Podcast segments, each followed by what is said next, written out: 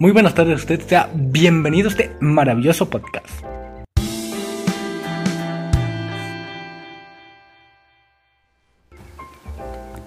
Hola, ¿cómo andan? Mi nombre es Juana, yo soy de Argentina y bueno, espero que les guste este podcast. Muy lindo, que nos estamos esforzando mucho para hacer.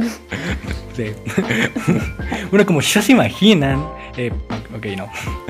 Este capítulo se trata de Argentina, ¿ok? Sí, del primer dialecto sería el rioplatense. Vamos, vamos con lo básico, ¿ok? Eh, quiero pensar que esto ya todos lo intuimos, pero si no, lo diré igual. En el español argentino y uruguayo, eh, cabe recalcar también, se hace un cambio del pronombre tú hacia el vos. Esto, como el pronombre vosotros, conlleva una nueva conjugación completa de todos los verbos, ¿ok? Así que, Juanita, por favor, da- danos unos ejemplos. Eh, por favor. bueno, no sé, es muy básico en realidad también. O sea, simplemente cambias el tú, lo que sería tú, por vos. Igual esto es bastante informal, o sea, a alguien importante no le decimos vos, decimos usted o algo así. Pero bueno, vos, Básicamente como si fuera el español ordinario, ¿no? claro. Y bueno, también tenemos una pronunciación diferente entre la Y y la O doble L. Es una gran característica de toda Argentina y Uruguay, ¿ya entendés? Ok, eh, yo me atrevería a decir que estas se pronuncian como SH, ¿no? Sí, sí, así. Otra de las peculiaridades que tiene el español rioplatense es que se suele usar palabras derivadas del italiano, como por ejemplo laburo, que significa trabajo. Por ejemplo, puedes decir, tengo mucho laburo, tengo mucho trabajo. O la expresión que facha, por ejemplo, quiere decir qué buen aspecto. O sea, alguien fachero es alguien que se ve lindo, que se viste bien. Y también a veces a los abuelos o abuelas, acá decimos nono o nona, porque son italianos, significa abuelo y abuela. Ustedes se preguntarán que por qué hay palabras italianas en, en el argentino. Yo estuve investigando esto y resulta que es porque en 1830, varios años después de la independencia de Argentina, hubo una gran ola migratoria de Italia hacia Argentina. Y según un censo hecho en 1895, decía que el 40% de la población Provenía de Italia. Otra cosa que quiero recalcar es que el español rioplatense no es de toda Argentina, sino es del Río de la Plata, incluyendo Uruguay, hasta el sur de Argentina. Eh, vamos con las palabras rioplatenses, ¿ok? Por favor. Mm, por ejemplo, acá se usa mucho quilombo, que es para decir desorden. O sea, yo en mi habitación ahora tengo mucho quilombo. O sea, mucho desorden y eso. De hecho, mi apellido también es italiano. Quiere decir que yo vengo de Italia, o sea, mis antecesores, digamos. Eh, ok, sinceramente yo no conozco estas palabras porque no, yo no soy de Argentina, no, no sé si no te diste cuenta, pero bueno, vamos con el siguiente dialecto, ¿no? Esto es demasiado emocionante, la verdad, así que... sí, dialecto cuyano. Este se usa en San Juan y Mendoza. A ver, si lo decís así nomás no van a entender, eh, son otras provincias de Argentina, ¿ok? Y si tú no eres experto en diferenciar dialectos, podrías llegar a confundir este dialecto con el chileno promedio, porque ellos usan los mismos modismos y también su modulación de voz se parece. Por ejemplo, en la Y, la doble L, otra vez, eh, se pronuncia como la J, o sea, yo no sé cómo, pero ahí les dejo el, el dato, ¿no? Vamos con el noroeste. Sí, este lo usan en las provincias de Tucumán, Salta, Jujuy, Santiago del Estero, Catamarca y se silban con las R. O sea, es básicamente las provincias del norte. Estas mismas se pueden confundir entre R y doble R.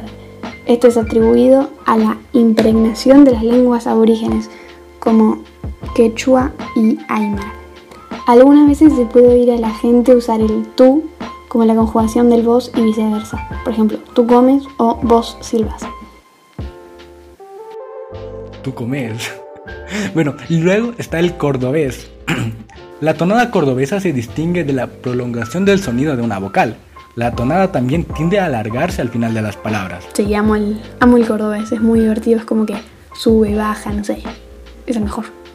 Ok, ok, ya, yo ya me aburrí sinceramente. Así que, ¿por qué no vamos con las palabras que tú tienes preparadas para que yo adivine, no? Así que, por favor, Sí. Bueno, más que nada frases. gracias, gracias. Son frases. Dale. Bueno, ¿qué significa ratearse? Ratear. Bueno, al menos aquí en Ecuador, yo ratear algo es como robar. Así que ratearse No sé, es como ladrón, me imagino, quiero pensar, ¿no? ¿O no? No, ratearse es como que escaparse de un lugar. Pero se usa en el ámbito de la escuela. O sea, yo me rateé del colegio, es yo me fui del colegio sin que nadie me viera y me fui, no sé, a Ranclarse. una plaza o algo así. Ranclarse. Ranclarse. ¿Qué? Qué raro. Ok. No. Ok, tú no usas esa palabra. Bueno, aquí en Ecuador, cuando tú, cuando tú te saltas las clases, se dice ranclar, ¿ok? Pero bueno, ahí te lo dejo, ¿no? A mí no sabía. Bueno. Dale, otra palabra. Eh, chamullo, por ejemplo.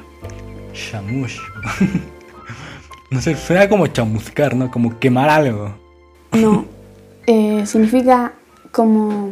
Ay, ¿cómo puedo explicarlo? Un chamullo es. como hacerle el verso a alguien, ¿entendés? No entiendo. No sé si me explico. No, no te estoy ¿No? explicando. Bueno, sería como. chamullar a alguien es como mentirle, básicamente. Ah. Un chamullo es una mentira. Te chamullé, te Dale. mentí.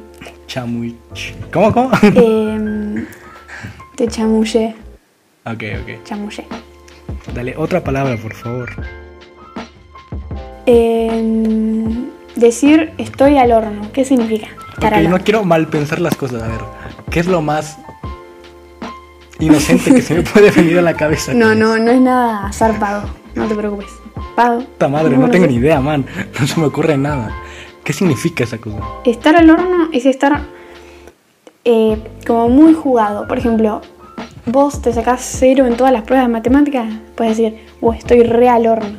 Como que estás en problemas, básicamente. Ay, un problema. Mira, man, creo que este capítulo va a durar bastante, así que yo creo que hasta, hasta aquí nomás lo dejamos. Vamos con el himno, evidentemente. Así que Vale. eso es todo. Así que, bye. Bueno, bye.